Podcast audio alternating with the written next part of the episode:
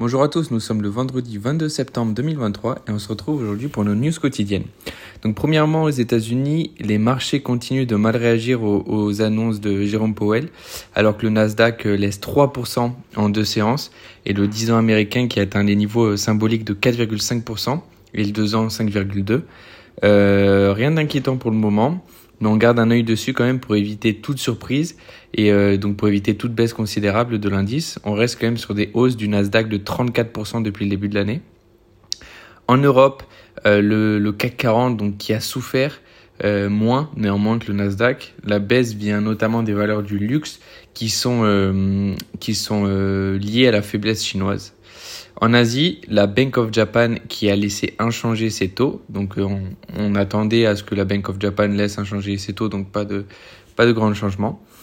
Au niveau de la microéconomie, euh, Total, donc Pouyanné qui devrait être reconduit, euh, Sanofi qui prévoit une amélioration de sa marge brute, et GTT, donc une solution de l'entreprise équipera la flotte de Clean Product Tankers d'Alliance.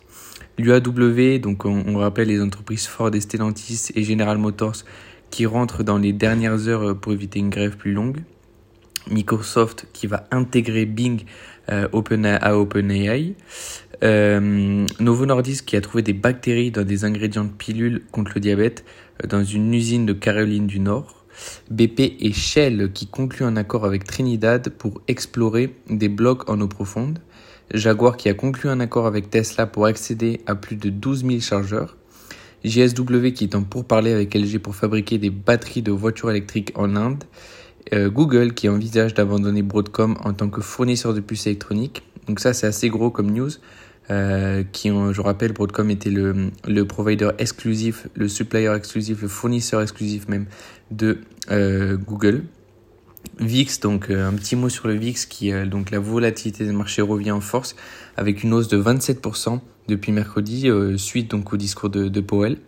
Cisco qui va acquérir Splunk, Amazon qui, qui lance un partenariat avec la marque de lunettes italienne Safilo pour le lancement donc de lunettes intégrant Alexa et enfin donc la grève des scénaristes aux États-Unis qui un accord pourrait être trouvé favorisant Warner Bros et Paramount.